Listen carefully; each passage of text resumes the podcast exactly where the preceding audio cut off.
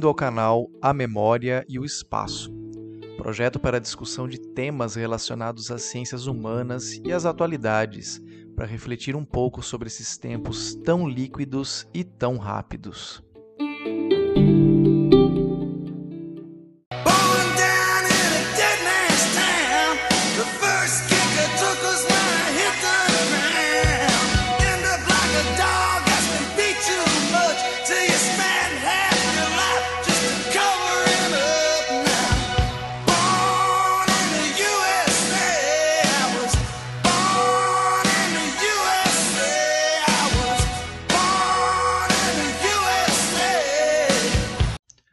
Born in the USA, canção de Bruce Springsteen que fala de um rapaz que nasce numa pequena cidade, é preso, mandado à guerra do Vietnã e depois volta aos Estados Unidos e não consegue emprego.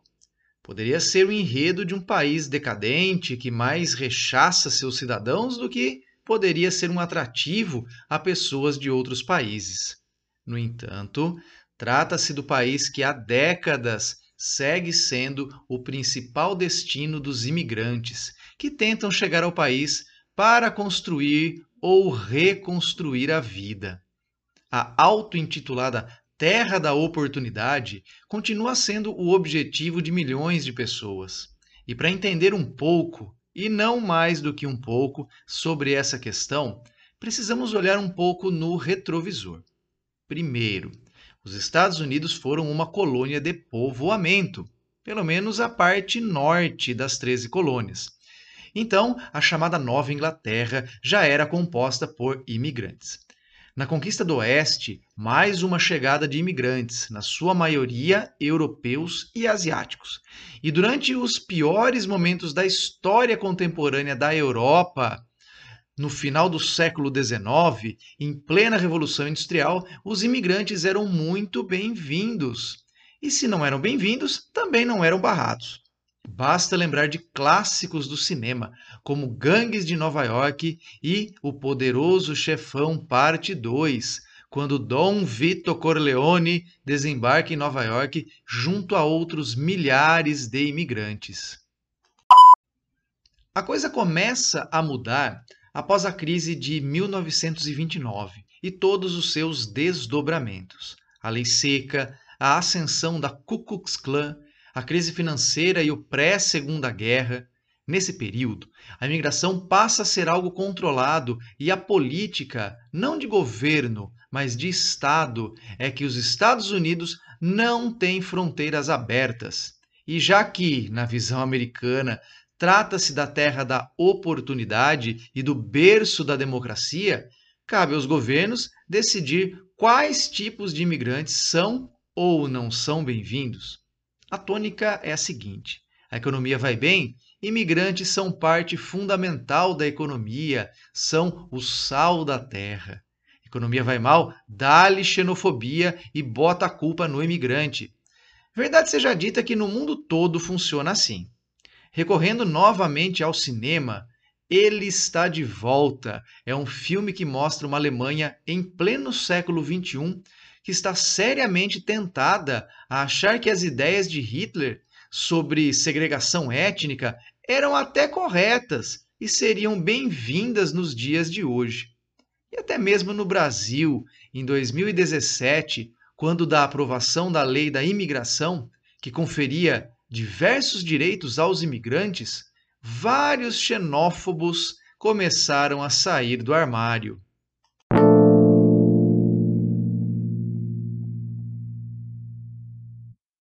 Segundo matéria publicada pela CNN Brasil em setembro deste ano, a migração ilegal de brasileiros para os Estados Unidos via México aumentou seis vezes e meia no decorrer de um ano. Entre outubro de 2020 e setembro de 2021, mais de 46 mil imigrantes do Brasil foram deportados dos Estados Unidos, contra 7.161 no período anterior.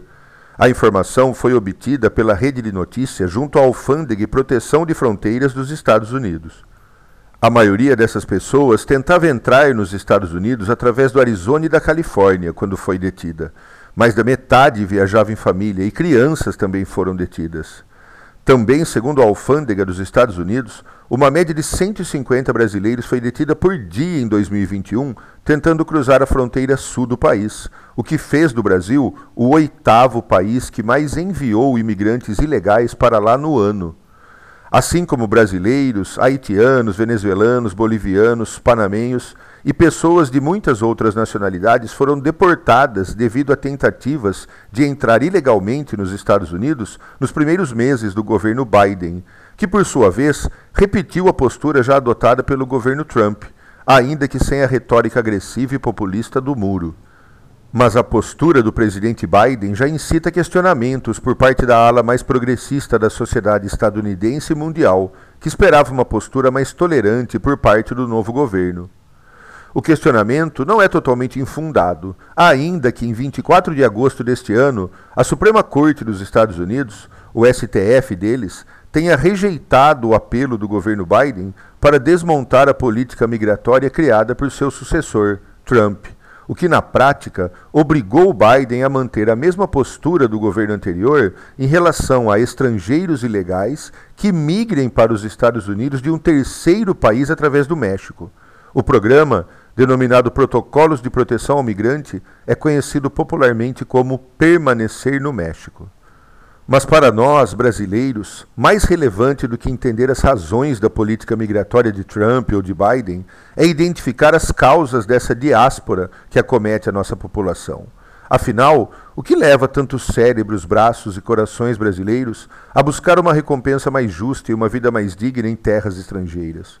Por que o Brasil consegue cada vez menos ser atrativo para os próprios brasileiros? Quais são as causas do nosso fracasso civilizatório? Sem responder e resolver essas questões, teremos que nos contentar em continuar a exportar todas as nossas riquezas, inclusive as pessoas. Após a Segunda Guerra, os Estados Unidos continuaram sendo o grande atrativo para os migrantes. É fato que Hollywood contribuiu muito ao vender o seu American Way of Life através de uma indústria cultural que ganhou notória propulsão durante a Guerra Fria. Só que o público mudou.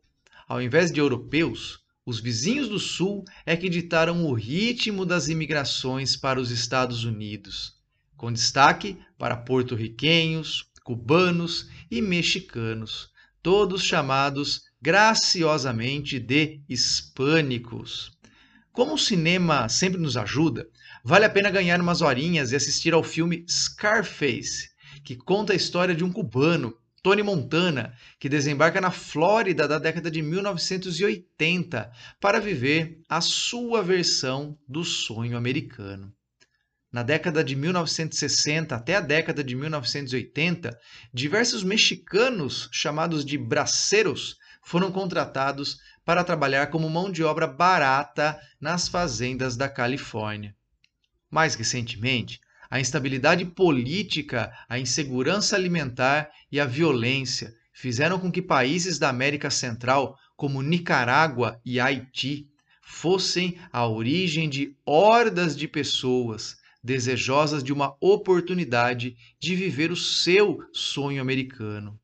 No entanto, o sonho rapidamente se torna em pesadelo na travessia das selvas da América Central, no perigoso deserto mexicano ou no enfrentamento à polícia de fronteira, que ficou famosa algumas semanas devido à completa falta de humanidade ao espancar e expulsar de maneira covarde, algo que até lembrou um rodeio humano com homens a cavalo utilizando seus chicotes contra uma população cansada e faminta.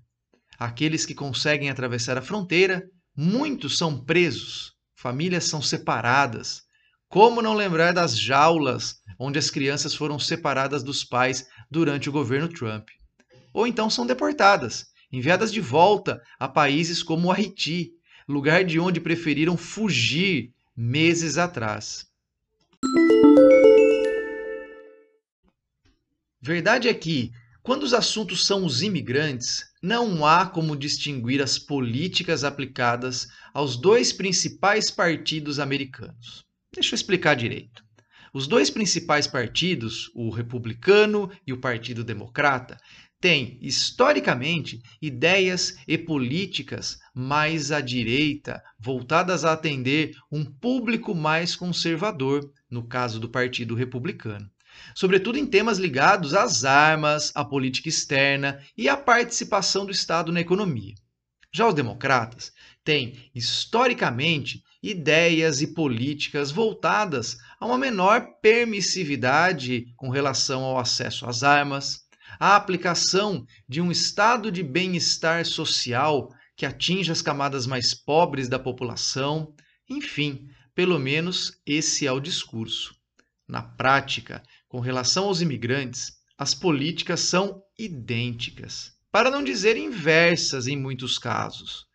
Ronald Reagan, presidente do CERN republicano nos anos de 1980, assinou a Lei da Anistia, concedendo cidadania a mais de 3 milhões de imigrantes que estavam em situação ilegal. Bill Clinton, presidente democrata, reforma essa lei da anistia e coloca milhões de imigrantes novamente na ilegalidade, dificultando o acesso à documentação que os tornariam cidadãos americanos. Trump, em campanha, prometeu tentar terminar o muro da fronteira mexicana a fim de barrar o que ele chamou de ameaça, seja aos empregos, ao tráfico de drogas, enfim. E após a eleição de Biden, imaginava-se que a política migratória seria tratada de uma maneira, no mínimo, mais humanizada. Só que não. Vários aviões já foram utilizados para deportar cidadãos de outros países. A política de controle de fronteiras continua tão violenta quanto sempre foi. Em um mundo brutalmente desigual, onde o globalismo econômico deixa à margem aqueles que não se inserem nele, seja por não serem consumidores, seja por não serem produtores. A tal da meritocracia não visitou as favelas do Haiti, nem as quebradas de São Paulo, nem as periferias da Nicarágua ou do México. Para estes, o sonho americano acaba quando se deparam com a lei, cujo senso de humanidade é frio ou mesmo inexistente. O sonho americano, que se renovou para alguns com a eleição de Joe Biden, pode voltar a sê-lo desde que o país entenda de uma vez o quão cruel é a política de deportação e que as pessoas não são coisas para serem devolvidas.